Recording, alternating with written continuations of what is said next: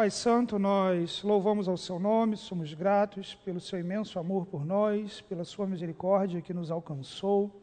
Somos gratos, ó Pai, pela rica e preciosa promessa que o Senhor nos concede e a esperança sólida que temos no retorno glorioso do Senhor Jesus. Colocamos, ó Deus, essa aula diante de Ti, clamamos pela Tua condução, pela Tua orientação e iluminação do nosso entendimento. Louvamos ao Senhor em nome de Jesus. Amém, Pai. Muito bem, gente. Nossa aula hoje é sobre escatologia, a doutrina das últimas coisas, das profecias. Temos bastante conteúdo.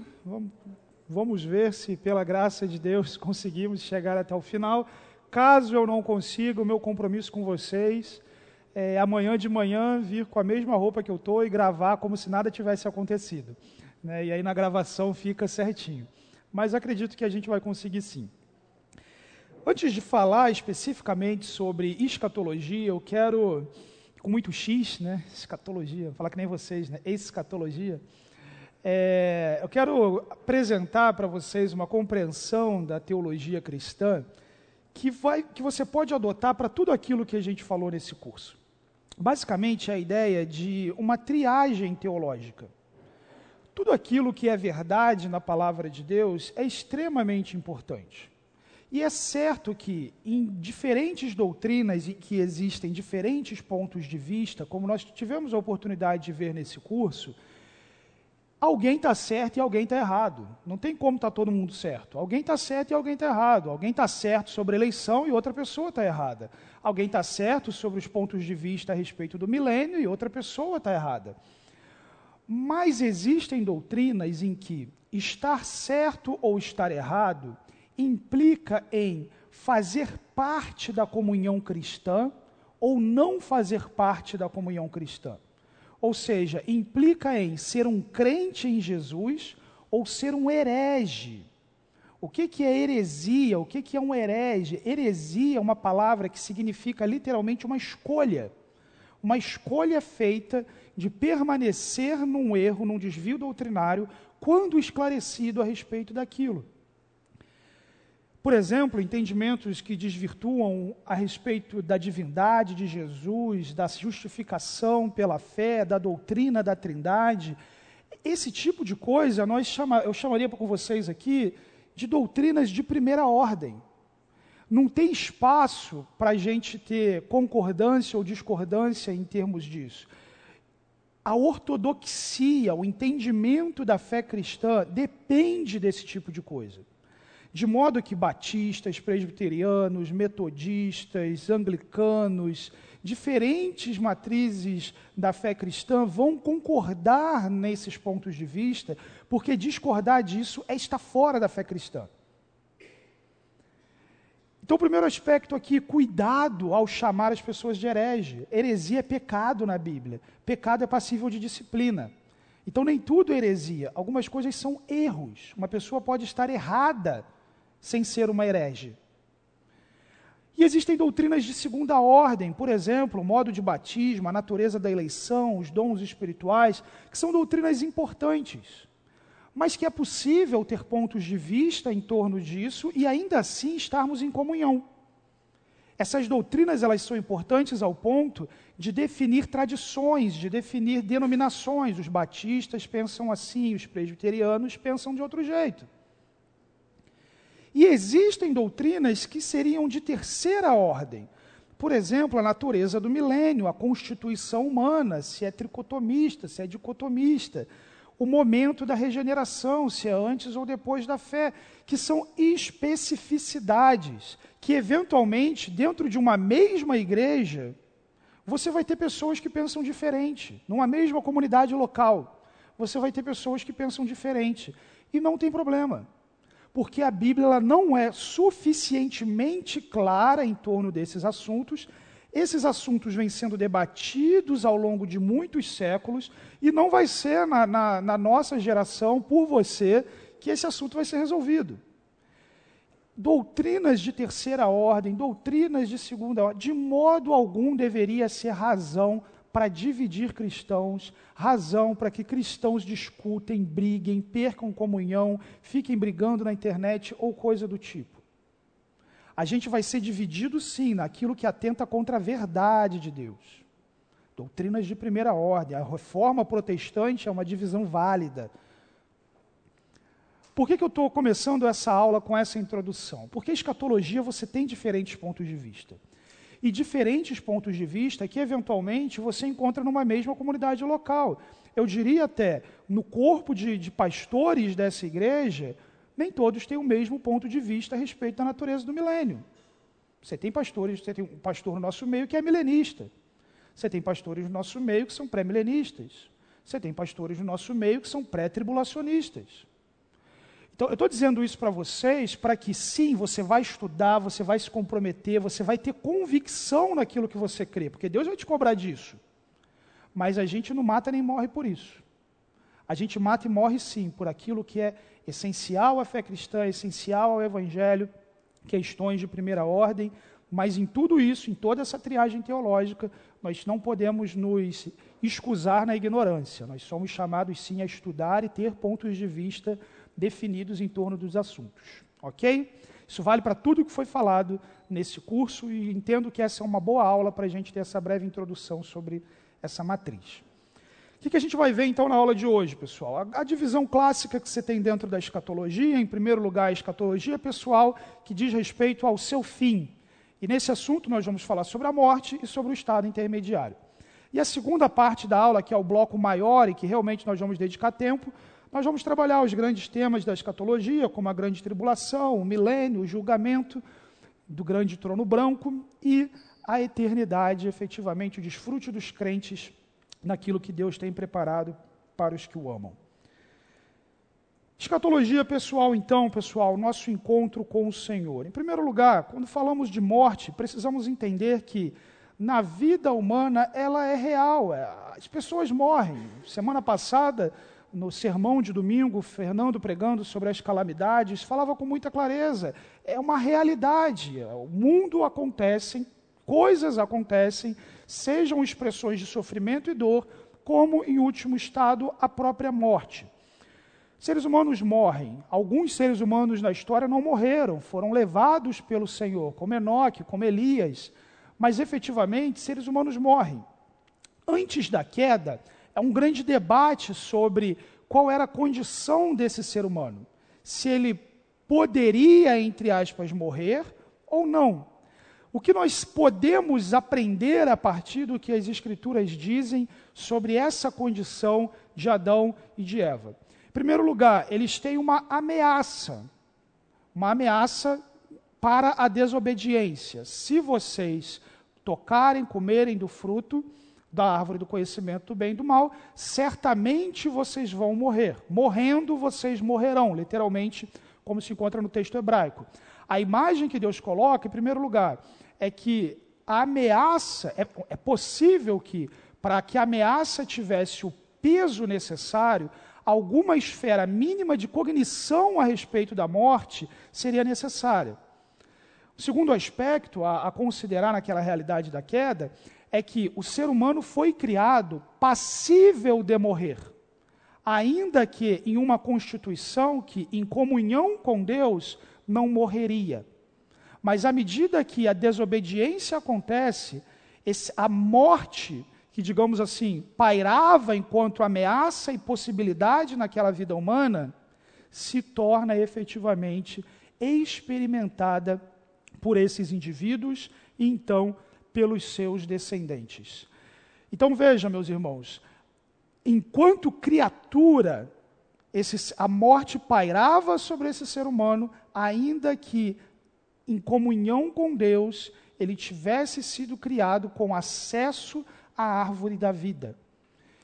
Não sabemos o quão literal essas árvores são, quão, quão simbólicos essas árvores são, mas o fato é que haviam elementos ali de morte e haviam elementos ali de vida.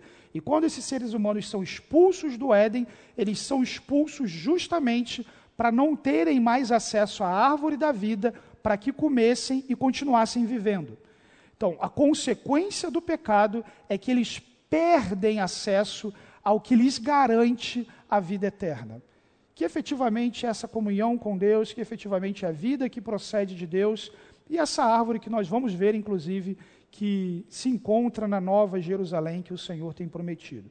Mas a morte é apresentada em Éden como uma consequência da queda. E quando a gente fala que Cristo levou naquela cruz a nossa condenação, os nossos pecados, convém perguntar, como algumas pessoas já fizeram, por que, que os crentes morrem então?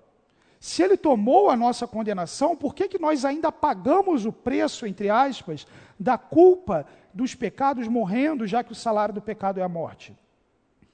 Então veja, meus irmãos, da mesma forma que a morte é real na vida humana, parece que, veja bem, para essa questão não há uma, uma dedução teológica muito clara nas Escrituras, mas parece que, uma vez caído, nesse mundo, na presente ordem, nesse céu e nessa terra, a morte vai acontecer para todo mundo.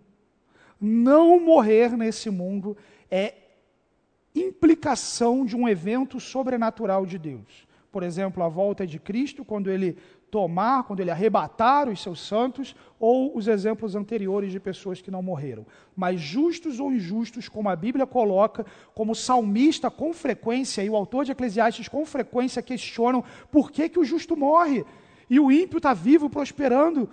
Mas efetivamente, morrer faz parte dessa vida para justos ou injustos, e por dedução óbvia, a morte de Cristo na cruz não teve como implicação remover a condição presente da realidade da morte, mas sim inserir os crentes numa realidade futura em que a morte já não mais existe. Então, hoje o crente morre não pagando pelos pecados que Cristo pagou naquela cruz, mas sim como uma expressão da realidade que ele vive, de um mundo em que a morte acontece em que o pecado entrou e que ele é, e que ele é parte disso, mesmo remido pela cruz de Cristo e a sua ressurreição.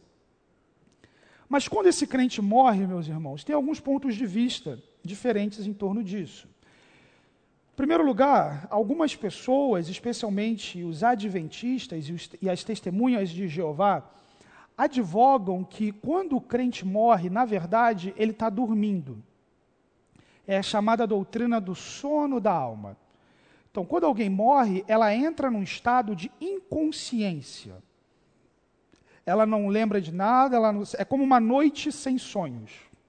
Seria uma, uma perspectiva bastante parecida à de uma morte conforme um ateu acreditaria. Você simplesmente deixa de existir.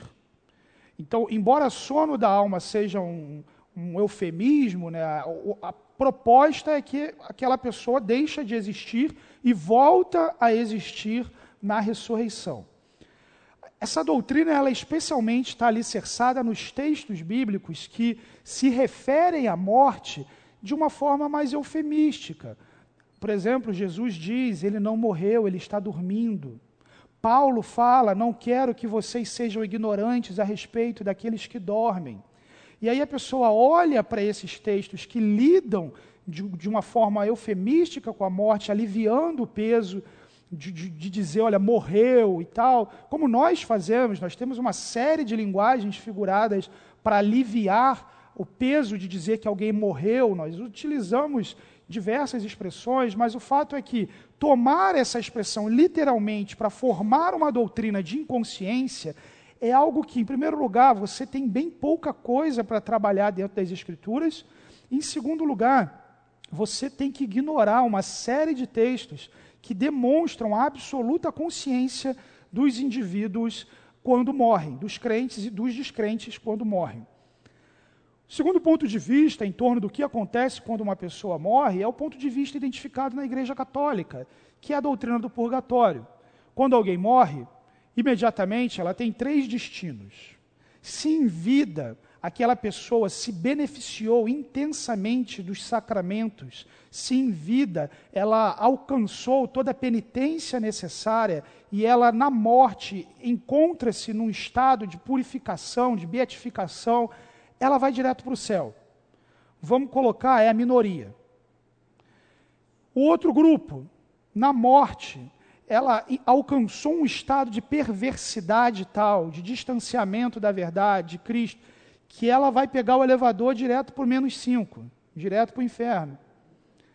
Agora, se ela chegou e vamos colocar, é, é, o, é o povão, é o, é o afegão médio. Se ela ficou ali no mais ou menos, ela fez parte da fé, ela teve um conhecimento de Cristo, ela orou, praticou penitência, mas não bateu a cota, ela vai chegar no purgatório e no purgatório ela vai continuar purgando os seus pecados. Ela vai concluir a penitência que lhe faltou nessa vida. Então, a penitência, o purgatório não vai ser um lugar agradável, ele é um lugar de penitência, mas ele não é o lugar do peso do juízo da separação de Deus, tal qual o inferno é. Então, no purgatório, inclusive, esses indivíduos são alvos da oração da igreja que está na terra e das esmolas da igreja que está na terra, que são as indulgências que, inclusive, Lutero se levantou profundamente contra durante a reforma. E, e Lutero tinha um argumento muito interessante. Ele, criticando a, a grande frase de Johann Tetzel, que dizia: cada vez que uma moeda tilintra no cofre, uma alma voa do purgatório. Lutero dizia: se o Papa tem poder para tirar as almas do purgatório, por que ele faz por dinheiro? Porque ele não tira. Né? Porque efetivamente ele não liberta essas pessoas, se isso é, é um ato de graça, um ato de bondade. Mas o fato é que a penitência dos crentes, a oração dos crentes, a missa do sétimo dia, missas ao longo do tempo, tudo isso a oração pelos mortos, contribui para que essa pessoa passe pelo purgatório e então possa acessar o reino dos céus e viver eternamente. A doutrina do purgatório, pode falar, minha irmã.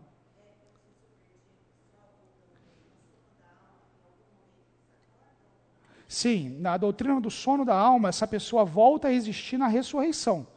Então, quando Cristo volta, essas pessoas voltam a existir, elas recebem um novo corpo, elas acordam desse estado de inconsciência. A diferença é que existe uma outra doutrina que nós não vamos trabalhar aqui, que é o aniquilacionismo, que é a ideia de que, na verdade, o inferno não é uma dimensão de sofrimento, mas sim uma pena capital. Uma pessoa ela vai deixar de existir. Então, nesse cenário, uma perspectiva de sono da alma, o juízo de Deus pode ser também não ressuscitá-lo mantê-lo naquele estado e julgá-lo nessa condição de inexistência. Mas, mesmo nesses pontos de vista, alguém pode pensar numa ressurreição dos descrentes, a Bíblia fala sobre isso, com o culminar do juízo de Deus, o colocando de novo numa expressão de juízo e de inexistência. Então, você tem essa perspectiva de um aniquilacionismo que também é característico dos adventistas. Eles entendem dessa forma o fim dos descrentes. Alguma pergunta sobre o purgatório? Onde que essa doutrina está baseada, meus irmãos? Especialmente nos livros apócrifos. Os livros apócrifos eles falam sobre oração pelos mortos, sobre algum estado de consciência intermediária de juízo. Macabeus fala sobre isso, Tobias fala sobre isso. Então está especialmente nos livros apócrifos. Na, na, na palavra de Deus, no cânon bíblico, é bem difícil você encontrar qualquer base para purgatório aqui. Tá joia?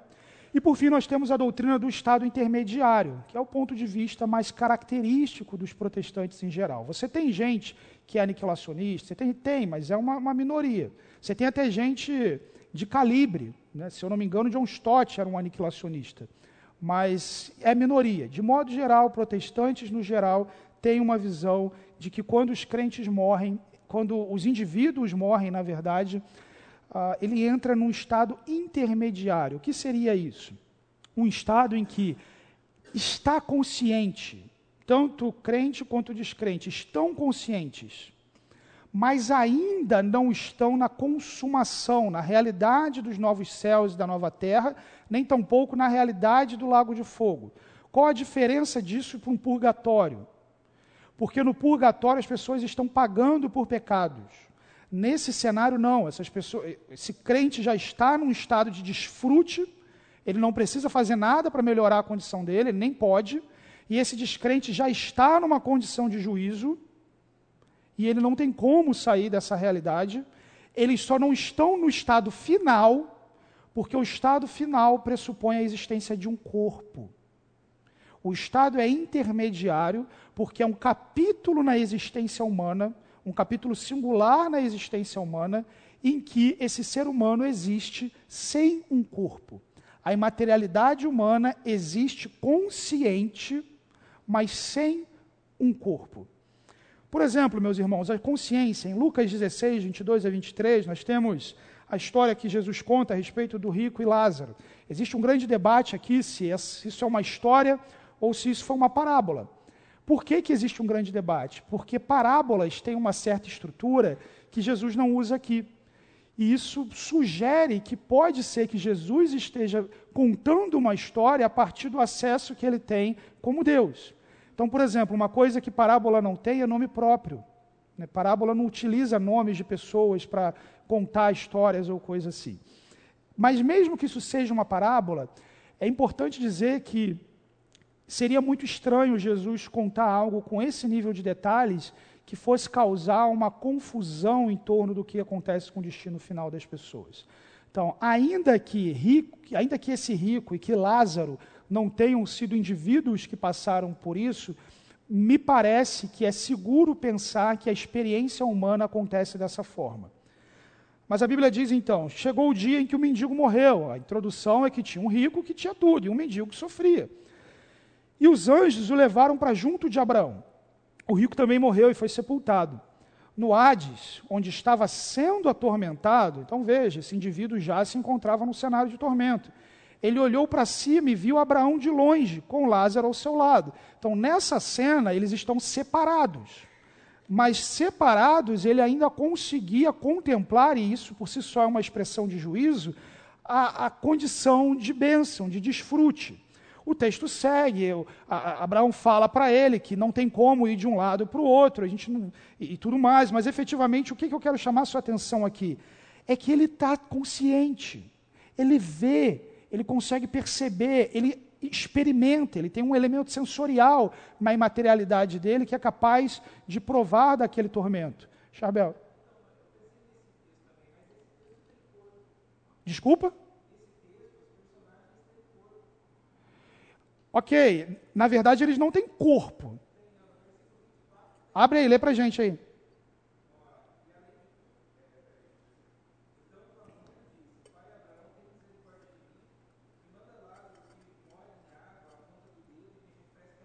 Ok. Isso não significa que eles têm um corpo. Isso significa que ele tem uma experiência sensorial de sede e que ele tem a expectativa de que a sede dele seja saciada. É, a mesma forma o tormento. A gente pode falar de tormento emocional? Pode. Mas a imagem que a Bíblia coloca é de um tormento geral. A Bíblia diz que ele olhou para cima. O olhar é uma característica do olho. Né? Implicaria ter olho mas o que a Bíblia diz é uma experiência sensorial de perceber essa separação. Então, uma vez que, como que você consegue narrar as experiências da imaterialidade sem se referir ao aspecto material? Não tem como. Da, da mesma forma, por exemplo, quando a gente vai falar do, do poder de Deus e a gente diz que a mão de Deus foi lá e fez isso, mas a gente está falando de um espírito. Então, efetivamente, não foi Deus com a mão lá que fez isso. Então, é uma forma de você narrar aquilo que espiritualmente eh, Deus está fazendo. Então, a única forma da gente se referir às experiências sensoriais é através da materialidade. Mas nesse cenário aqui, o texto diz: ele morreu e foi sepultado, eles não ressuscitaram. Ele morreu e foi sepultado. E nesse cenário de serem sepultados, eles foram levados, aquele texto de Eclesiastes, o, o pó volte à terra, o espírito vai para Deus, eles foram levados para uma outra condição. Então, a, a ideia, a, o dar a ideia de ter um corpo é por isso, porque a, forma que se tem para narrar a experiência sensorial é a partir do corpo. A gente não tem informação, linguagem para descrever isso de outra forma. Está claro? Pois não, minha irmã?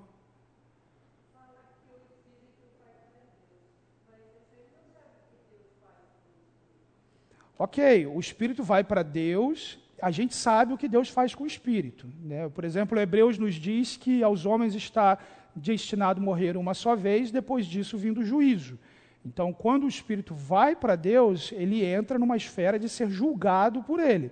Antes desse julgamento, a gente tem esse estado intermediário, que é o que nós estamos falando aqui. E no contexto pós esse no contexto desse julgamento, nós temos a ressurreição, que é quando Deus vai reunir esse espírito com o corpo. Então, nós temos alguma informação bíblica sobre o que Deus faz com esse espírito.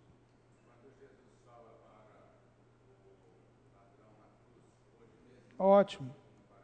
é o nosso próximo texto. Jesus diz: Eu lhe garanto, hoje mesmo você estará comigo no paraíso. Então, olha que interessante. Você tem algumas coisas para considerar aqui. Primeiro, Jesus ainda ficou 40 dias na terra. E quando Jesus diz hoje mesmo, Jesus ressuscita no terceiro dia. Olha que elemento interessante da divindade de Cristo, porque Jesus no túmulo encontraria hoje mesmo com aquele ladrão na cruz. Aquele ladrão na cruz, ele está sepultado, o corpo dele está lá na terra. Mas o espírito dele já teria um encontro com Cristo. Entende? Esse espírito já teria um encontro consciente com Cristo. Eu lhe garanto, você estará comigo. Estar com ele implica comunhão, implica relacionamento.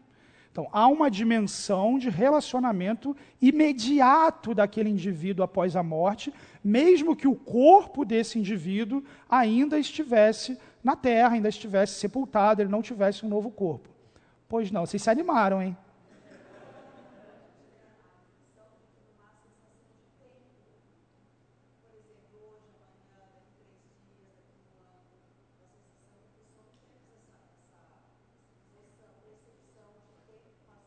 Sim. Se eu entendi bem o que você falou, sim. É, a gente não, não tem essa percepção de tempo, mas quando Jesus diz hoje, o que ele quer nos ensinar, e a gente está falando do texto canônico, é de uma experiência imediata. Entende? Imediatamente após a sua morte, você vai encontrar comigo. Você vai fechar os seus olhos nessa cruz e você vai ter um encontro comigo. Você não, não vai ficar esperando ou coisa assim. Então, o que ele o que deseja, quer, o que Cristo quer ensinar seria isso.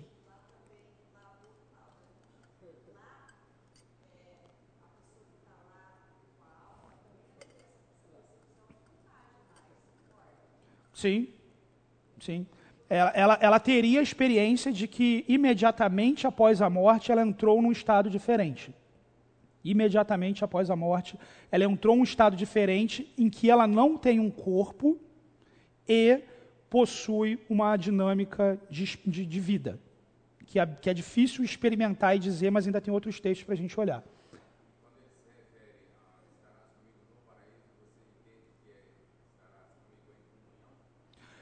Estarás comigo numa esfera de comunhão, porque paraíso é, a Bíblia, quando fala de paraíso, ela fala de uma esfera de habitação de Deus, onde Deus está. Né? A Bíblia fala que o corpo ressurreto, ele vive na nova terra. O crente no corpo, que, que os céus são os céus do Senhor, é onde Deus habita. Efetivamente, o único corpo nos céus dos céus é, é o corpo de Cristo, mas é uma dimensão espiritual. Então, paraíso aqui provavelmente é uma dimensão espiritual de comunhão com Deus em que esses espíritos ainda habitam. Ok? Vamos lá. Oi? Para ser um caráter de exceção, teria que ser só esse texto. A gente já olhou dois vamos ver outros, né, que demonstram a ideia de uma consciência em espírito antes de corpo, antes de receber um corpo, já desfrutando de uma comunhão com Deus.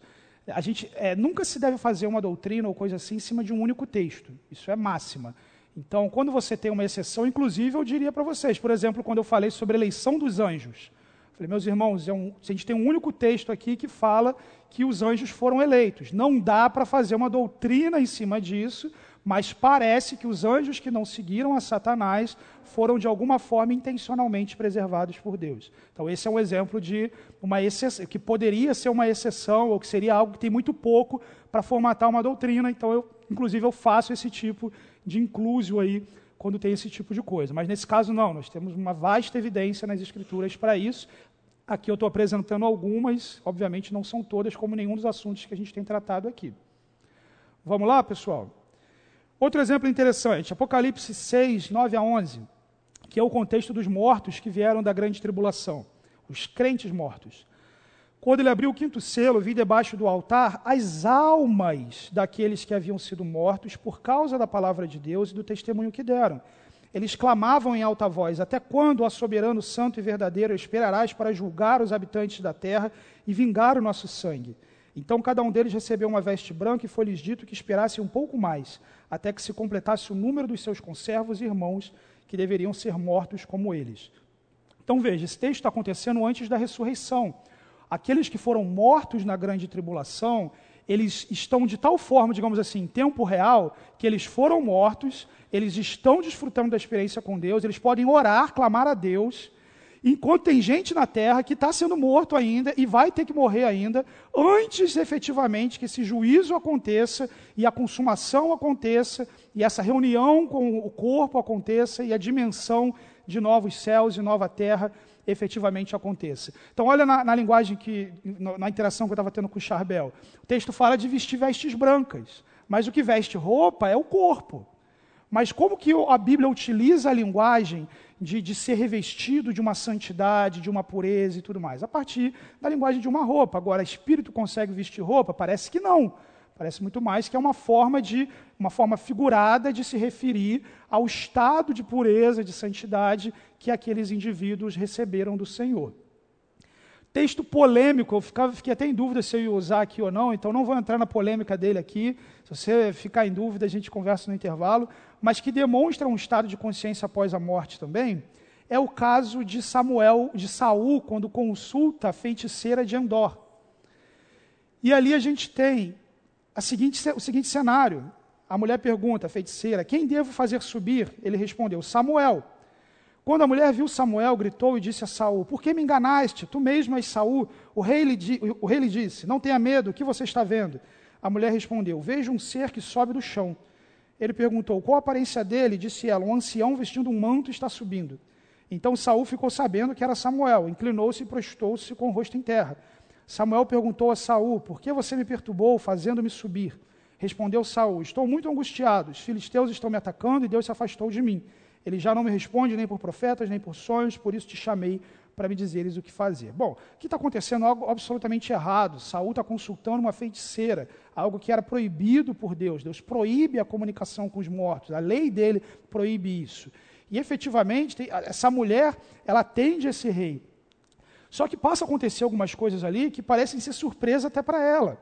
Efetivamente, há uma experiência sobrenatural acontecendo. E aí o grande debate é: foi realmente Saul que apareceu ou não foi? Desculpa, foi realmente Samuel que apareceu aqui ou não foi Samuel que apareceu? E aí tem uma série de coisas que as pessoas analisam. Meus irmãos, como alguém que está preocupado com teologia bíblica, eu me atenho só em uma coisa nesse texto. A pessoa que escreveu esse texto disse que era Samuel. O, o, a pessoa que escreveu o primeiro Samuel, ele escreve: Samuel perguntou. Samuel falou isso. Então, a gente pode ter pontos de vista diferentes, está lá na terceira ordem. Mas a pessoa que escreveu esse livro da Bíblia disse que era Samuel, e isso quer dizer alguma coisa. E efetivamente, partindo do pressuposto de que era Samuel, de que Deus permitiu, a questão da exceção que, que, que, vocês falaram aqui, que Deus permitiu um evento singular, até mesmo como expressão de juízo dele, que algo assim acontecesse, você pensa, não, esse Samuel está vivo. Ele, ele não está morto, ele ainda não tem um corpo.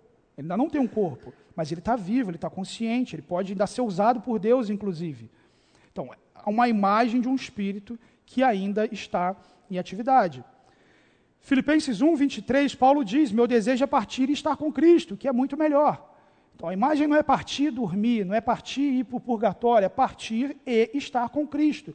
Uma sequência imediata de fatos. Então, o que acontece após a morte a partir da perspectiva bíblica? Após a morte, se você é um crente em Jesus, você será conduzido à presença de Deus para estar com Cristo, desfrutar da comunhão em um momento da experiência humana em que você estará sem um corpo. Nós não sabemos como vai ser a experiência com o tempo em relação a isso. Né? Os mártires da tribulação parecem estar com pressas. Até quando, Senhor? Então, alguma experiência eles têm em relação a isso, mas a gente não sabe efetivamente como é. Mas a Bíblia coloca que esse tempo ao findá-lo, esse tempo ele tem começo, meio e fim, assim como essa experiência tem fim, a experiência do estado intermediário tem fim, e esse corpo entra no estado daquilo que a Bíblia chama de ressurreição. Pois não, Cláudio?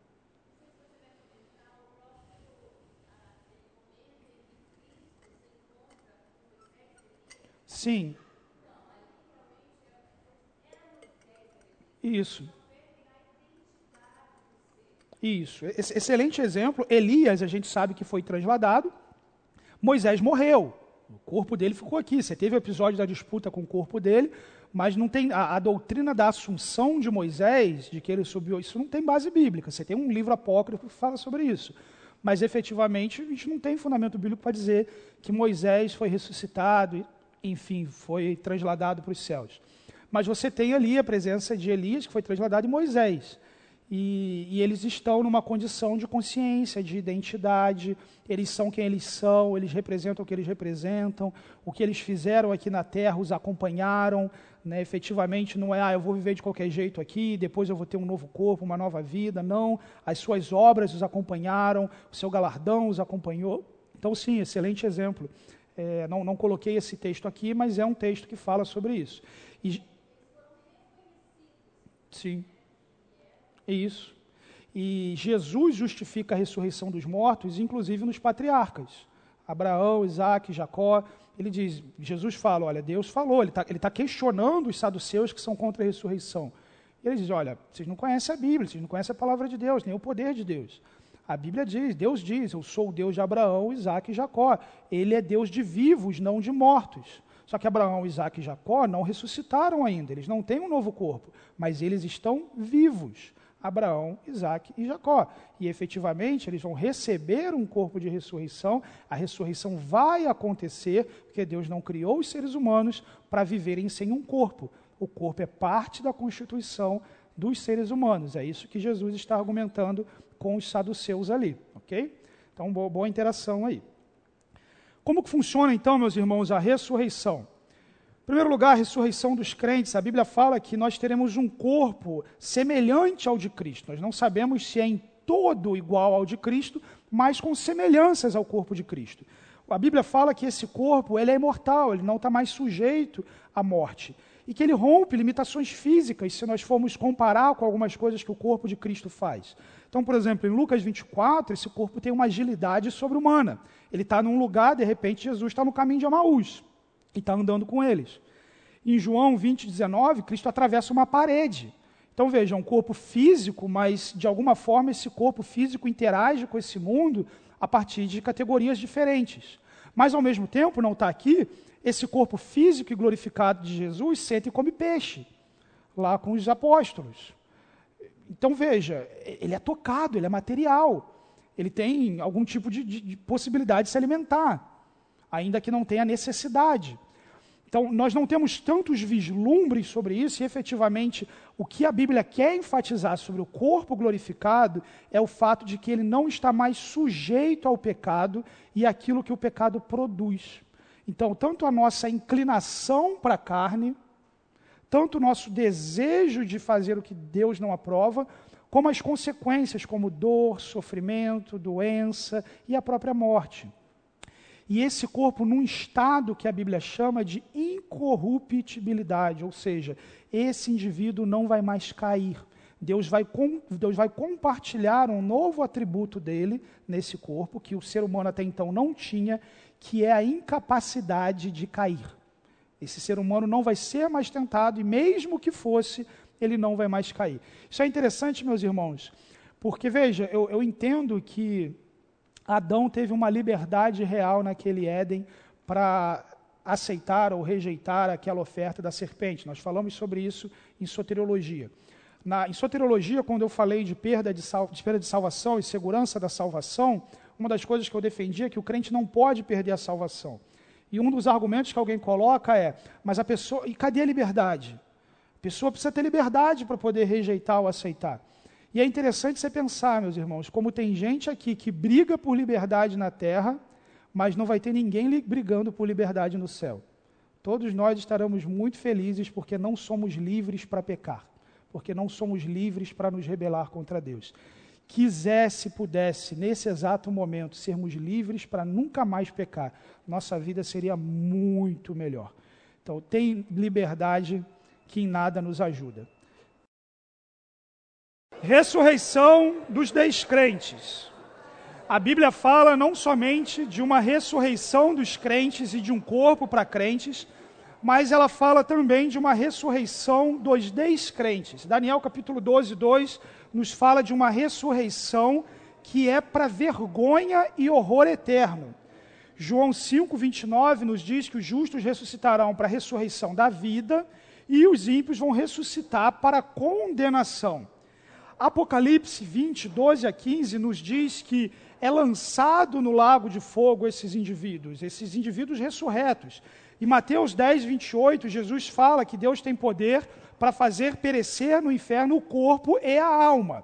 Então, o ensino da Escritura é que a ressurreição é para todos os indivíduos da terra, com uma diferença. Há uma ressurreição pautada no poder da ressurreição de Cristo, que venceu a morte, e efetivamente esses indivíduos desfrutam da vida eterna com Deus, e há uma ressurreição que é para condenação, que é aquilo que a Bíblia chama de segunda morte, que é entrar numa dimensão de juízo. Nós temos sim, como coloquei aqui, pelo menos três textos, ainda outros, que falam de uma ressurreição dos ímpios, mas o interesse da Bíblia é ressaltar a beleza e os benefícios da ressurreição dos justos. De modo que algumas perguntas que podem ser suscitadas aqui, elas ficariam muito na esfera da elucubração. Né? Ah, então o, o, inferno é um lugar físico que esses corpos vão estar e tal. Bom, a Bíblia diz que as pessoas vão, vão ressuscitar para ir para lá. Né? Mas é, efetivamente a gente não tem tantos detalhes, você não tem, como você tem Apocalipse 20, 21, uma longa descrição dos céus e da terra, você não tem uma longa descrição do inferno na Bíblia. Mas efetivamente a Bíblia fala de uma condenação e de indivíduos que são ressuscitados para então serem colocados nessa dimensão de condenação. Objetivamente, então, meus irmãos, após a morte, os crentes são conduzidos à presença de Deus e os descrentes separados. Eles aguardam sem um corpo e uma condição análoga à vida, isso é, em comunhão ou inimizade com Deus. Após o julgamento e a ressurreição, os crentes habitarão a nova terra, enquanto os ímpios viverão no inferno, preparado para o diabo e os seus demônios. Então, essa é a expectativa escatológica pessoal que a Bíblia coloca. Mas existe uma dimensão cósmica daquilo que diz respeito ao universo, do que Deus está fazendo como um todo que nos mostra a confiança de que Cristo voltará. Mila de Erickson nos diz que, com exceção da certeza da morte, a doutrina escatológica sobre o qual os teólogos ortodoxos mais concordam é a segunda vinda de Cristo. Tem pontos diferentes aqui? Tem. Nós vamos fazer brevemente alguns pontos de vista e, pelo nosso tempo, eu vou dedicar tempo naquilo que eu entendo que é mais coerente com as Escrituras. Quando a gente olha esses pontos de vista, aquilo que se tem de concordância é muito mais extenso e importante do que aquilo que não se concorda. Então, todo crente verdadeiro concorda que Jesus vai voltar, que os mortos vão ressuscitar, que Deus vai julgar, que Deus vai recompensar, que vão ter novos céus e nova terra, que há efetivamente um, um, uma dimensão do reinado de Cristo mas vão ter sim diferenças de detalhes em como essas coisas acontecem. Mas esse, esse core, essa coisa mais importante, todo crente verdadeiro concorda. Discordar de uma dessas coisas é de primeira ordem, é estar fora da comunhão cristã. Mas discordar das especificidades em torno disso não tem problema nenhum. Mas reforço, por seu compromisso com Deus, você precisa estudar a Bíblia e ter sim uma, uma inclinação, um ponto de vista em torno disso. Por ser difícil ou coisa assim, não é desculpa para a gente mergulhar na ignorância e falar, ah, não vou mexer nisso. Não, vamos estudar, vamos entender e com temor a Deus, vamos sim ter uma esperança, uma expectativa escatológica que tenha um, um detalhamento que fomente essa esperança, mas sem brigar, sem perder amizade com quem pensa diferente, ok? Então vamos lá, citando o Erickson de novo, ele nos diz uma exegese cuidadosa dos textos pertinentes mostrará que em nenhum momento Jesus ensina especificamente que voltará rapidamente.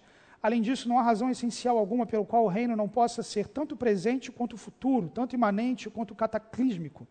Por que, que o Erickson está dizendo isso? Uma das discussões em torno da volta de Cristo é que existe uma série de textos que Jesus fala o seguinte: olha, eu estou chegando, eu estou voltando, fique esperto, vai ser assim. Por outro lado, existe uma série de textos bíblicos que Jesus diz: olha, precisa acontecer isso, precisa acontecer isso. Ó, tem isso aqui que vocês vão perceber esse sinal, quando tal coisa acontecer. De modo que tem elementos que mostram que essa vinda ela é, ela é iminente, ela pode acontecer a qualquer hora. E tem elementos que mostram que não, que essa vinda ela tem coisas que precisam acontecer. Sendo assim, a conclusão que parece encaminhar é que essa vinda precisa, de alguma forma, considerar esses dois elementos. Então, por exemplo, em Mateus 24, Jesus nos diz: Então aparecerá no céu filho do, o sinal do Filho do Homem, todas as nações da terra se lamentarão e verão o Filho do Homem vindo com poder e grande glória sobre as nuvens do céu. Então, a esperança que a, Cristo, que a Bíblia coloca antes de qualquer coisa é que Cristo voltará. E Cristo voltará numa perspectiva real. As pessoas vão ver, as pessoas vão se lamentar. Atos capítulo 1, 11, os anjos dizem: Homens galileus, vocês estão olhando para o céu, esse Jesus que do céu foi levado virá do mesmo modo. Vocês vão vê-lo, o corpo dele, ele vindo glorioso, vai ser algo testemunhado. Mas quando Cristo voltará? Jesus diz que o dia e a hora ninguém sabe, nem o pai que está, nem, nem o filho, só o pai, nem o filho. Mas ele diz: vigiai, pois vocês não sabem quando o Senhor da casa chegará, se é à tarde, se é à meia-noite, se é ao cantar do galo, se pela manhã. Mas o fato é que ele voltará. Cristo voltará. Como essa volta será? Essa volta ela vai ser pessoal. É ele quem voltará, a pessoa de Cristo voltará. Corpórea, ele volta em corpo, ele não volta numa imagem espiritual, pairando. Não, ele volta, o Cristo volta. É visível essa volta, as nações contemplam, sua volta é um evento que todos contemplam ela é iminente ou inesperada, talvez um termo melhor aqui. Não dá para saber exatamente quando ela vai acontecer, mas ela é evidente, tem uma série de sinais, uma série de coisas que acontecem. Sua volta é triunfante, gloriosa, tem som de trombeta, tem os seus anjos vindo juntos, suas vestes são resplandecentes, provoca comoção nacional, alegria, tristeza, é glorioso ela é única, ele volta e quando ele volta, efetivamente ele voltou, não tem várias voltas ou coisa assim. Envolveria certo tempo. Jesus coloca no texto de Lucas que a sua volta eh, haveria uma certa passagem de tempo em torno disso. E parte, inclusive, das discussões do Novo Testamento é porque esse tempo ainda não tinha chegado. Tanto Paulo como Pedro vão falar sobre isso. E esses dois elementos que a gente precisa considerar. Então veja, é a qualquer momento que a volta de Cristo vai acontecer? Então veja, em João, Jesus profetiza que Pedro envelheceria e ficaria velho. Então, naquele momento, eles, eles saberiam que Cristo não voltaria antes que Pedro envelhecesse e ficasse velho. Então, um detalhe, mas que para eles é daquela época. Não pode dizer que é a qualquer momento, porque tem esse detalhe. Mas Mateus 24 diz que o evangelho seria pregado a todas as nações, está junto ali. Em Mateus 24, o templo seria destruído. Naquela ocasião, o templo ainda estava lá, o templo foi destruído só no ano 70. Você teria guerras, rumores de guerras, você teria uma grande apostasia, você teria grande tribulação e ainda outros elementos que não estão aqui, que demonstram que a volta de Cristo não é a qualquer momento, ela é inesperada mas ela não é a qualquer momento. Existem algumas coisas que o texto bíblico coloca e que sugerem que alguns eventos antecedem a volta de Cristo. Um desses eventos que as Escrituras colocam, assim, meus irmãos, só pontuando aqui, as testemunhas de Jeová colocam que em 1914 Cristo voltou. Eles tinham marcado essa data, mas como Cristo não teve esse evento todo, aí eles falaram: não, foi uma intronização de Cristo no céu. Então, nesse momento, ele voltou para reinar.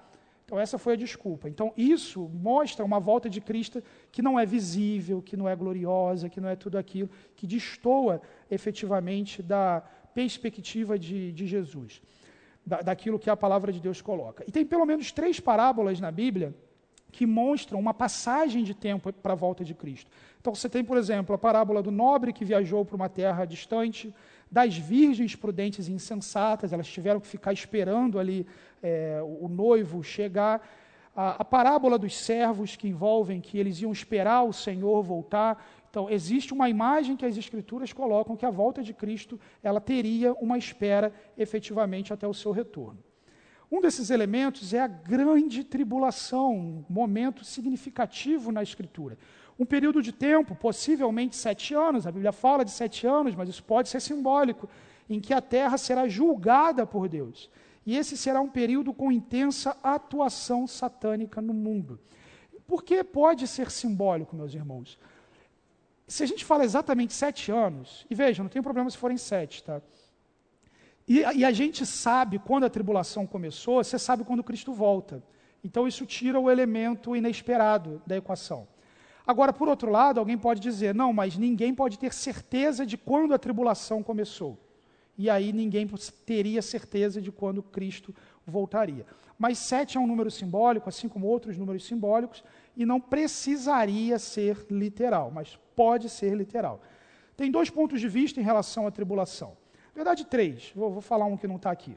O primeiro é o pré-tribulacionismo, a ideia de que Cristo volta antes da tribulação para arrebatar a igreja e depois, junto com a igreja, é, efetivamente para reinar. E você tem o pós-tribulacionismo, em que a igreja atravessa a tribulação e Cristo retorna é, no fim dela. Um terceiro ponto de vista aqui seria a ideia que caracteriza uma perspectiva milenista de que a tribulação é um símbolo para as perseguições e sofrimentos que a igreja atravessa ao longo de toda a história dela. Então, uma, uma perspectiva mais espiritual da, da tribulação. Vamos olhar os, os principais textos aqui sobre a tribulação, Mateus 24, 15 a 21. Jesus diz: Assim, quando vocês virem o sacrilégio terrível do qual falou o profeta Daniel no lugar santo, quem lê entenda, então os que estiverem na Judéia fujam para os montes. Quem estiver no telhado de sua casa, não desça para tirar dela alguma coisa. Quem estiver no campo, não volte para pegar o seu manto. Como serão terríveis aqueles dias para as grávidas e para as que estiverem amamentando. Orem para que a fuga de vocês não aconteça no inverno, nem no sábado, porque haverá então grande tribulação, como nunca houve desde o princípio do mundo até agora, nem jamais haverá. Só um comentário, meus irmãos. Esse comentário de Jesus, para mim, fecha bastante a porta para uma tribulação espiritual, tá? Porque Jesus diz: o que vai acontecer nunca aconteceu antes. Então, é, eu acho difícil dizer que isso sempre aconteceu ao longo da história da igreja. Jesus está falando de uma tribulação que nunca aconteceu, que nunca acontecerá de novo, que ela vai ser singular na experiência humana. Se aqueles dias não fossem abreviados, ninguém sobreviveria, mas por causa dos eleitos, aqueles dias serão abreviados. Se então alguém lhes disser, vejam, aqui está o Cristo, ou ali está ele, não acreditem, pois aparecerão falsos cristos e falsos profetas, que realizarão grandes sinais e maravilhas para, se possível, enganar até os eleitos. Vejam que eu os avisei antecipadamente. Assim, se alguém lhes disser, ele está lá no deserto, não saiam, ou ali está ele dentro de casa, não acreditem, porque assim como o relâmpago sai do Oriente e se mostra no Ocidente, assim será a vinda do Filho do Homem. Alguns comentários aqui sobre esse trecho. Em primeiro lugar, os eleitos estão fazendo parte da tribulação e a tribulação está sendo é, abreviada por causa da presença deles. É, um segundo comentário aqui, a volta de Cristo, ela é maravilhosa, ela é vista em toda a terra, como um relâmpago que sai do Oriente e chega até o Ocidente. O mundo inteiro testemunha essa volta. Então, o, o texto aqui, tudo que está falando sobre volta de Cristo, fala de uma volta que é visível, não fala de uma volta que é secreta. Depois dessa grande tribulação, o que, que a Bíblia diz? Imediatamente após a tribulação daqueles dias, o sol escurecerá, a lua não dará sua luz, as estrelas cairão do céu, os poderes celestes serão abalados. Então aparecerá no céu o, o, sinal do Filho do Homem. Todas as nações da terra se lamentarão e verão o Filho do Homem vindo nas nuvens com poder e grande glória. Ele enviará os seus anjos com grande som de trombeta e esses reunirão os seus eleitos dos quatro ventos de uma outra extremidade dos céus. Então, na cronologia de Mateus 24, depois da grande tribulação, Cristo volta e na sua volta, é, volta que é testemunhada por todas as nações, ele reúne os seus eleitos e efetivamente o, o seu reino começa, e aqui já trabalhando a teologia a partir de outros textos. Outro texto que fala da grande tribulação, o texto de Mateus 24 começou com Jesus falando: quando vocês verem o sacrilégio terrível, quando vocês verem a abominação que Daniel falou, Jesus está fazendo referência à profecia das 70 semanas de Daniel. Daniel diz: 70 semanas estão decretadas para o seu povo e sua santa cidade, a fim de acabar com a transgressão, dar fim ao pecado, espiar as culpas, trazer a justiça eterna, cumprir a visão e a profecia e ungir o Santíssimo. Gente, isso aqui é muito legal. Porque Daniel está dizendo uma profecia, uma profecia que tem data e que tem cronograma do que vai acontecer. Isso é bem interessante.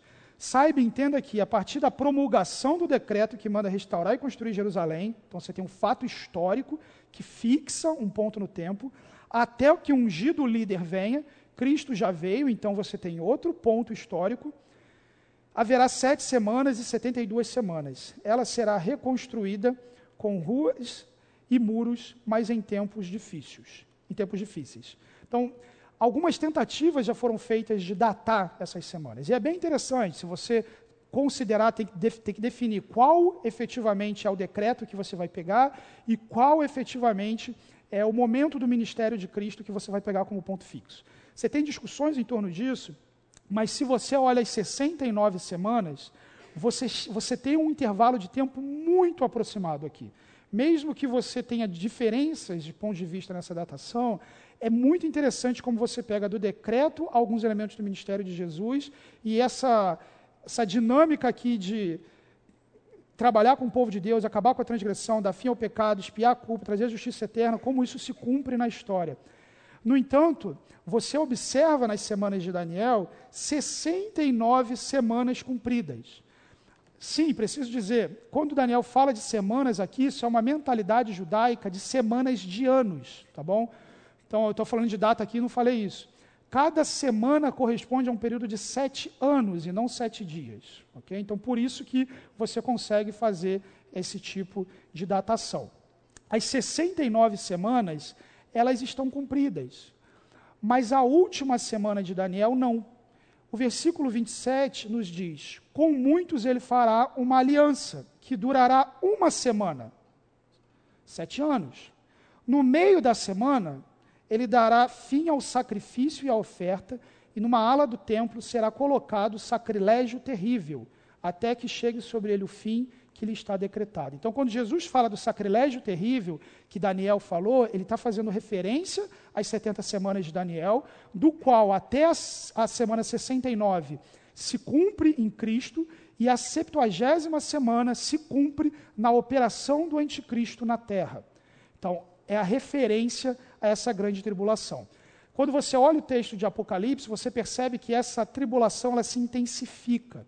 Então, muito provavelmente, os sete anos ou mais da grande tribulação, ele tem um momento de ascensão da besta, em que o mundo o celebra, e a partir da metade dessa semana, você tem um momento de juízo mais intenso, quando efetivamente essa besta demonstra o ditador que ele é e comete o sacrilégio terrível. Mas olha que interessante, depois do anticristo, depois disso tudo, chega sobre ele o, fi, o fim que está decretado. Apocalipse fala então dessa trindade satânica, uma blasfêmia contra a trindade de Deus, composto por três agentes em ação na tribulação: o diabo, o dragão, a besta e o falso profeta. Segundo a Tessalonicenses 2, 3 a 4, a Bíblia diz: Não deixem que ninguém os engane de modo algum. Antes daquele dia, ou seja, da volta de Cristo e tudo mais, virá apostasia e então será revelado o homem do pecado, o filho da perdição. Esse se opõe se exalta acima de tudo que se chama Deus ou objeto de adoração, chegando até a sentar-se no santuário de Deus, proclamando que ele mesmo é Deus. Novamente, você tem a teologia de Daniel aqui. Esse indivíduo, ele vai aparecer num cenário de apostasia, de abandono da verdade, e nesse cenário ele vai ser exaltado, em algum momento ele vai exigir adoração. A Bíblia o chama de a besta. Ele diz, texto grande aqui, meus irmãos, vou, vou resumir. A besta que saiu do mar, ele tinha chifres, cabeças, o que enfatiza o seu autoridade, o seu poderio. O seu poderio era caracterizado por blasfêmia. Olha Daniel aí novamente. Cada cabeça tinha um nome de blasfêmia. Ela tinha uma série, o dragão deu à besta o seu poder, o seu trono e a sua autoridade. Ou seja, o poder do anticristo é segundo a, a eficácia de Satanás. Uma das cabeças da besta parecia ter sofrido um ferimento mortal, mas ele foi curado. E por conta de terem seguido a besta, a Bíblia diz no verso 4: adoraram o dragão que tinha dado autoridade à besta. E também adoraram a besta, dizendo: Quem é como a besta? Quem pode guerrear contra ela? Meus irmãos, olha o que a gente estudou em angiologia. É a expectativa de Satanás, de ser quem é. Eu serei semelhante ao Altíssimo, eu vou ser adorado, eu vou estar acima das estrelas. Lembra, do, isso, aqui é a blasfêmia contra o nome de Miguel. Quem é como Deus é o nome de Miguel. Aqui as nações dizem quem é como a besta. Versículos Apocalipse 13, 5 a 8, a Bíblia diz que a besta foi dada poder para falar com palavras arrogantes e blasfemas durante 42 meses. Ela guerreia contra os santos, ela vence os santos, ela tem autoridade. Os habitantes da terra adoram, menos quem? Quem não teve o nome escrito no livro da vida do Cordeiro, morto antes da fundação do mundo. Tem um episódio envolvendo a besta na grande tribulação que diz respeito às duas testemunhas, dois remanescentes que Deus coloca na grande tribulação, com autoridade, inclusive para operar maravilhas, e eles são mortos. A Bíblia diz que a besta que vem do abismo os atacará, irá vencê-los, matá-los, os seus cadáveres ficarão expostos na rua, na, na, rua principal da cidade, que figuradamente é chamada de Sodoma e Egito, onde também foi crucificado o seu Senhor. Durante três dias e meio, gente de todos os povos, tribos, línguas e nações contemplarão os seus cadáveres, não permitirão que sejam sepultados. Os habitantes da terra se alegrarão por causa deles e festejarão. Enviarão presentes uns para os outros, pois esses dois profetas haviam atormentado os que habitam na terra. Isso aqui é um símbolo da malignidade da tribulação, meus irmãos, tão grande que o Charles Wright ele diz o seguinte: Porém, somente olhar para os corpos em decomposição desses dois homens não satisfará as pessoas transformarão essa ocasião em um feriado mundial e trocarão presentes entre si. É interessante notar que durante toda a tribulação, essa é a única ocasião em que a alegria é mencionada. O único momento que eles vão ficar felizes é quando eles lembrarem que eles mataram os profetas de Deus. Esse é o símbolo desse mundo. Segundo elemento, então, é o falso profeta. A Bíblia diz que ele teve poder para dar fôlego a uma imagem e, e, fazer com que fossem mortos todos os que não adorassem essa imagem. Ele obrigou todos, grandes, pequenos, ricos, pobres, livres, escravos, a receberem certa marca na mão direita ou na testa, para que ninguém pudesse comprar ou vender a não ser quem tivesse a marca, que é o nome da besta, ou o número do seu nome. Aqui é a sabedoria, aquele que tem entendimento, calcule o número da besta, pois é o número de homens, seu número é 666. Então veja, os, os textos anteriores já demonstraram que o anticristo detém poder governamental e detém poder religioso. O falso profeta demonstra também um poder econômico. Ele, tá, ele tem governo sobre ricos e pobres e ele consegue controlar a capacidade de comprar e vender. A estar associado com esse sistema ganha um elemento físico, um sinal. É interessante, meus irmãos, que hoje as pessoas já estão associadas a esse sistema, só que não tem algo visível que possa ser compreendido, que possa ser visto. Mas as pessoas já fazem parte de um mundo segundo a eficácia de Satanás ou não. Mas aqui você tem um número, 666. Difícil, a Bíblia fala: quem tem entendimento, calcule. Complicado isso aqui, é difícil achar gente com entendimento, porque normalmente quem tenta calcular faz besteira mas efetivamente é um número altamente simbólico. O que eu consigo pensar a partir daqui?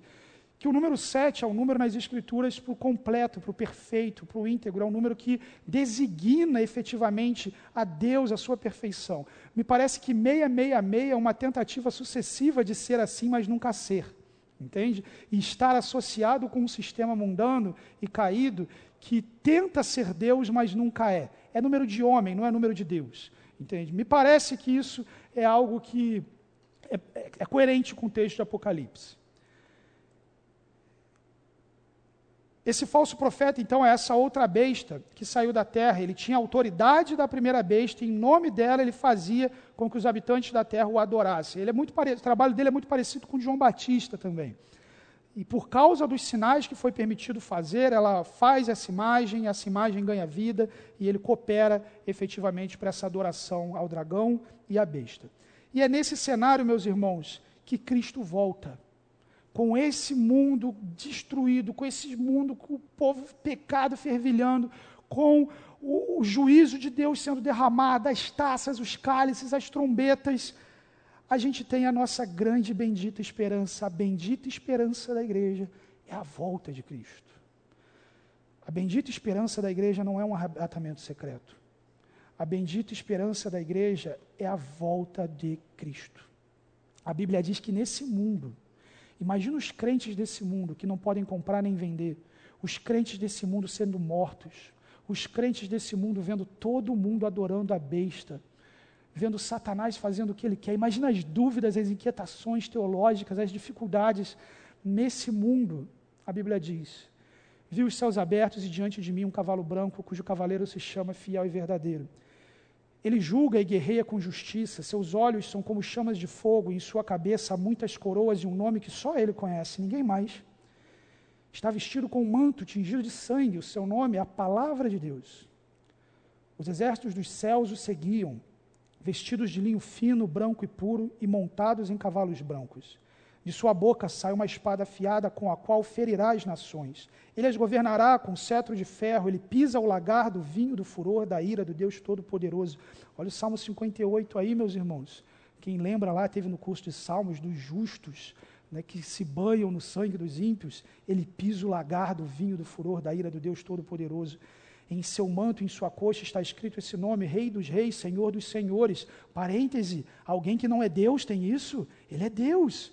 Vi um anjo que estava em pé no sol e que clamava em alta voz a todas as aves que voavam pelo meio do céu: Venham, reúnam-se para o grande banquete de Deus, para comerem a carne de reis, generais e poderosos, carne de cavalos e seus cavaleiros, carne de todos, livres e escravos, pequenos e grandes. Então vi a besta, os reis da terra e os seus exércitos reunidos para guerrearem contra aquele que está montado no cavalo branco e contra o seu exército. Mas a besta foi presa e com ela o falso profeta que havia realizado os sinais miraculosos em nome dela, com as quais ele havia enganado os que receberam a marca da besta e adoraram a imagem dela. Os dois foram lançados vivos no lago de fogo que arde com enxofre. Os demais foram mortos com a espada que saía da boca daquele que está montado no cavalo, e todas as aves se fartaram com a carne deles. Olha que interessante, meus irmãos.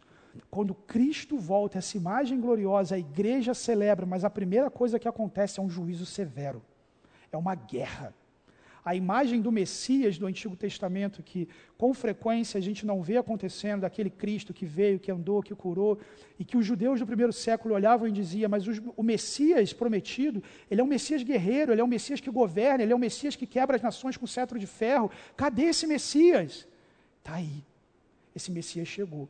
Por isso, no curso de Salmos, eu falei: não tenha uma visão romântica do Messias. Ele vem com poder e o que ele provoca é um cataclisma em termos de guerra. Após esse período, após essa vitória do Cristo glorioso voltando, você tem a figura do milênio. Um longo período de tempo em que Cristo, descendente davídico, reinará na terra após a grande tribulação. A Bíblia diz em Apocalipse 20 vi descer do céu um anjo que trazia na mão a chave do abismo, uma grande corrente. Ele prendeu o dragão, a antiga serpente, que é o diabo Satanás, e o acorrentou por mil anos. Ali então ele é preso e ele fica, apenas depois de mil anos ele vai ser solto. Mil anos pode ser também um número simbólico para se referir a um grande período de tempo. Não precisa ser, pode ser literal também, mas mil anos é o que a Escritura falou, fala. Nós temos alguns pontos diferentes sobre isso, para ter abordagem sobre isso. Primeiro, é uma abordagem historicista para Apocalipse e o milênio, que basicamente diz que os eventos profetizados aconteceram ao longo da história, se cumpriram ao longo da história humana. Segundo, uma abordagem idealista, em que os eventos eles são princípios para a igreja, não são profecias que vão se cumprir, mas princípios que movem a igreja. Uma visão preterista, em que os eventos se cumpriram no primeiro século, foram contemporâneos a João, aos apóstolos, aos primeiros crentes e uma visão futurista, em que os eventos ainda acontecerão. O que, é que eu diria sobre isso, meus irmãos? Majoritariamente, a visão da profecia bíblica é futurista, ela fala de eventos que ainda não aconteceram. No entanto, existem eventos que já aconteceram, como, por exemplo, a, destruição do templo, a conquista de Jerusalém, que podem sim nos valer de uma abordagem preterista.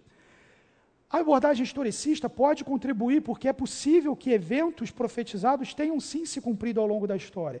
E a abordagem idealista contribui porque, enquanto esses eventos não acontecem, eles demonstram sim a expectativa que a igreja tem que ter, por exemplo, diante da perseguição, por exemplo, frente ao governo de Cristo. Então, como abordagem hermenêutica, o meu encorajamento é que uma perspectiva futurista honra melhor a profecia, especialmente por aquilo que aconteceu no Antigo Testamento. Tá? Isso é o que fecha a coisa para mim. As profecias do Antigo Testamento foram cumpridas de forma futurista, não foi idealista, não foi nada assim, foram cumpridas de forma futurista e elas foram cumpridas literalmente. elas não foram cumpridas espiritualmente. Aquilo do Antigo Testamento se cumpriu do jeito que estava profetizado. Então, se cumprir de um jeito diferente seria algo estranho à tradição, digamos assim, da profecia bíblica. Então, o que, que fica ali? Entre a morte e a ressurreição de Jesus, a abordagem preterista, tudo aconteceu no primeiro século, a futurista, as coisas vão acontecer no futuro, historicista, se cumpriu ao longo da história, idealista, se cumpre pontualmente e na vida de cada crente à medida que ele reflete e pensa nisso. Apocalipse 20, meus irmãos, nos diz que os crentes eles ressuscitaram e reinaram com Cristo durante mil anos.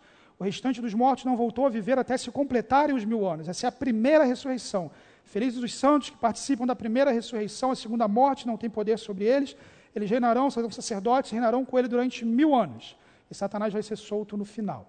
Então, o texto de Apocalipse 20 parece sugerir que há mais de uma ressurreição, que há uma ressurreição com Cristo e efetivamente esses ressurretos reinam com Cristo no milênio, e há uma segunda ressurreição do qual participam os descrentes e uma segunda ressurreição do qual participam é, as, os convertidos durante o milênio. Porque durante o milênio as pessoas vão nascer pecadoras e vão precisar serem convertidas. Aí tem duas coisas que podem acontecer. A Bíblia não é clara sobre isso, então se reflete. É possível que imediatamente a conversão essas pessoas recebam corpos glorificados, e aí você não teria uma ressurreição de crentes depois, ou é possível que não, que elas morram e sejam posteriormente ressurretas. Sobre o milênio, algumas, alguns pontos de vista. O primeiro deles é o milenismo, que é a corrente mais simples de formular, a visão predominante no meio reformado.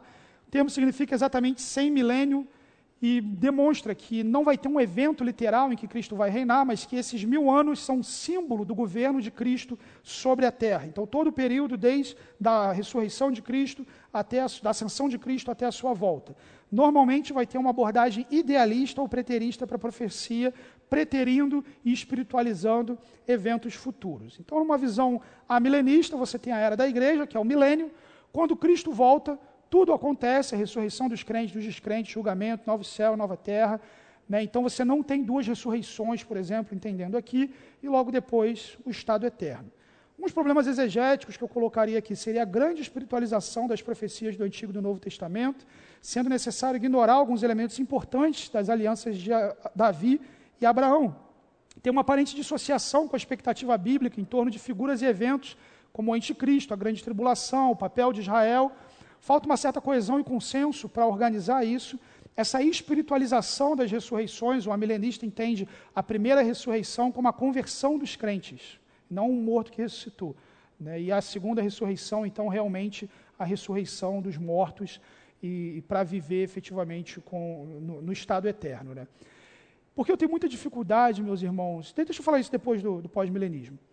Pós-milenismo, ele advoga que a volta de Cristo ocorrerá depois de um longo período de tempo. Então, o mundo, eh, os crentes vão evangelizar o mundo, vão pregar o evangelho, o mundo vai entrar num estado de paz e prosperidade. Isso é esse milênio, efetivamente, que Cristo, que é construído pela igreja. E então, depois do milênio, Cristo volta. Eles levam em consideração o cumprimento da grande comissão, as parábolas que mostram que o reino cresceriam, e também vão ter uma abordagem mais espiritual para as profecias e comumente historicista.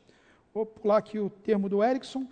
Então, a era da igreja, a grande comissão é cumprida e conduz ao milênio. Na volta de Cristo, tudo acontece e aí você tem a eternidade. Os pontos de vista são muito parecidos, pós-milenismo e amilenismo, de modo que, inclusive, os dois brigam sobre quem é milenista e quem não é. Então, não, Agostinho era, Calvino era, porque é difícil separar algumas coisas ali.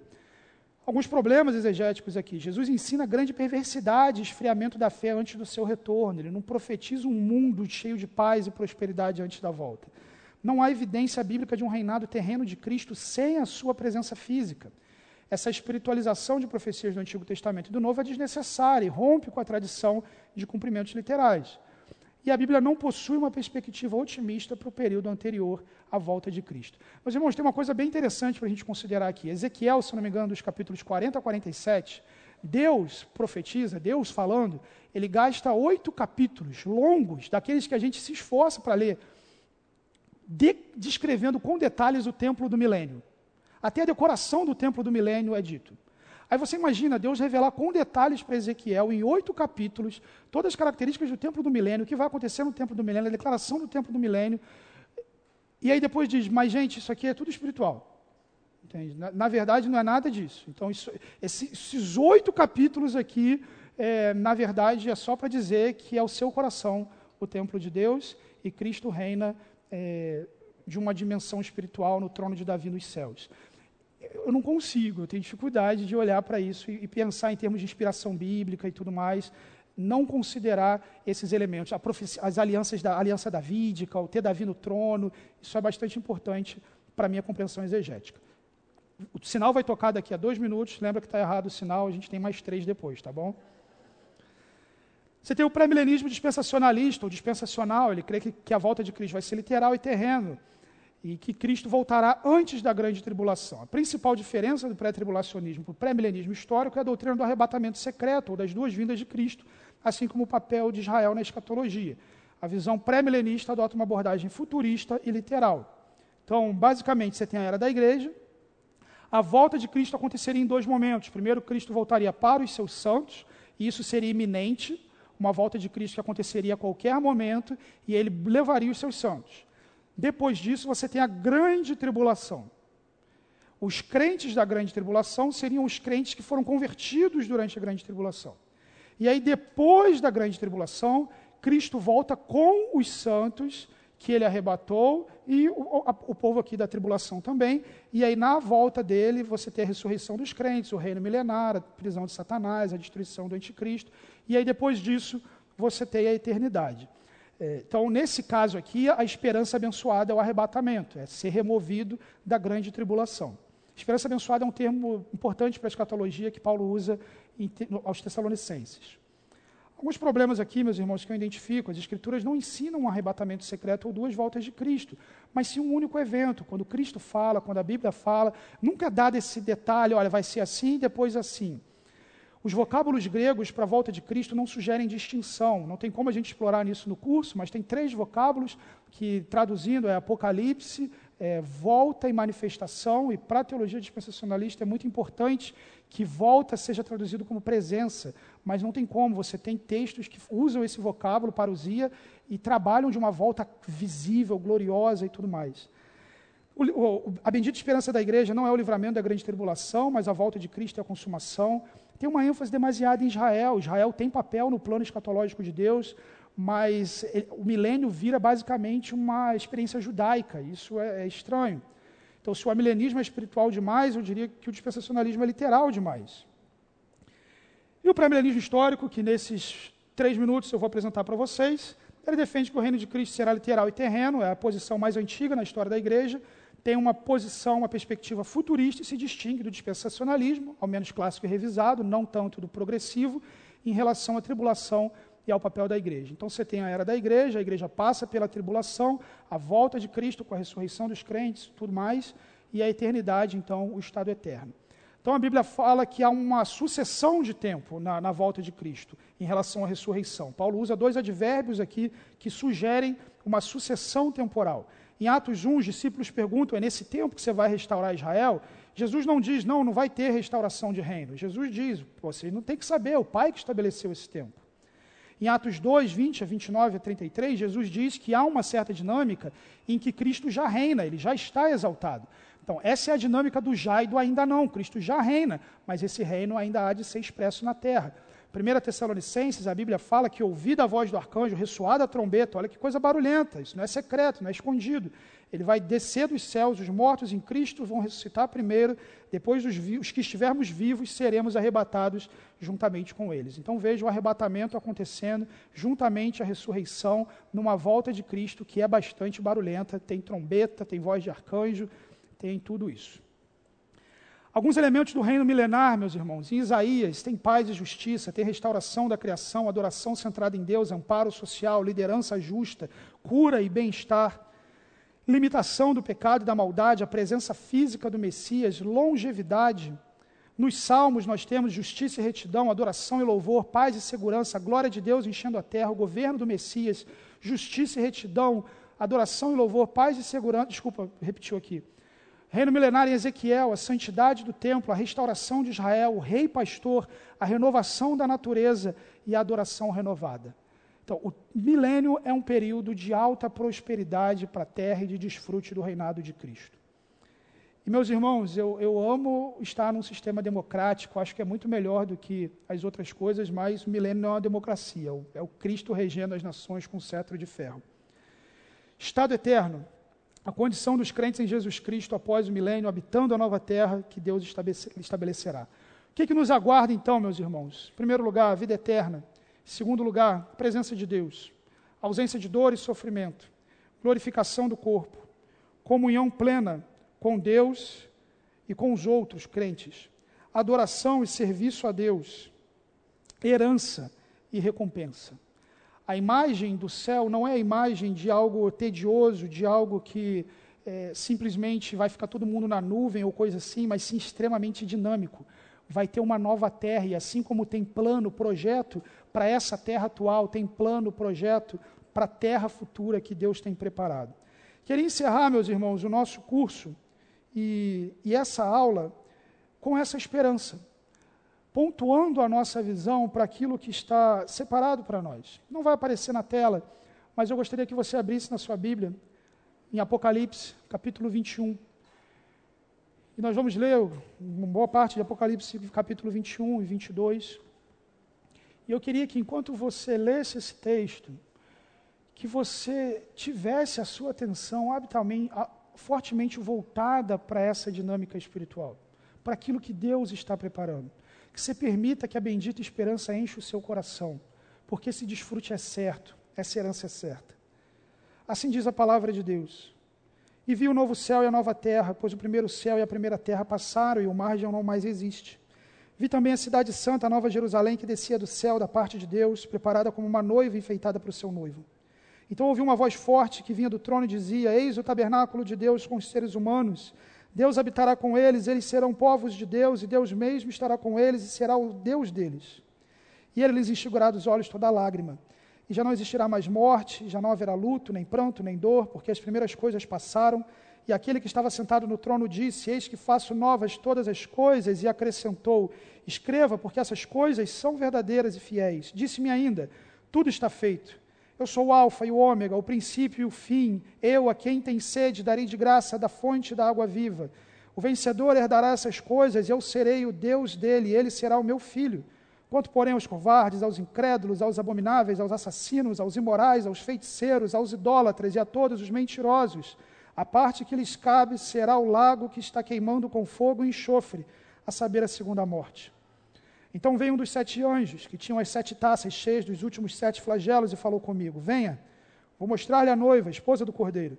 E ele me levou no espírito a uma grande e elevada montanha, e me mostrou a cidade santa, Jerusalém, que descia do céu, da parte de Deus, a qual tem a glória de Deus.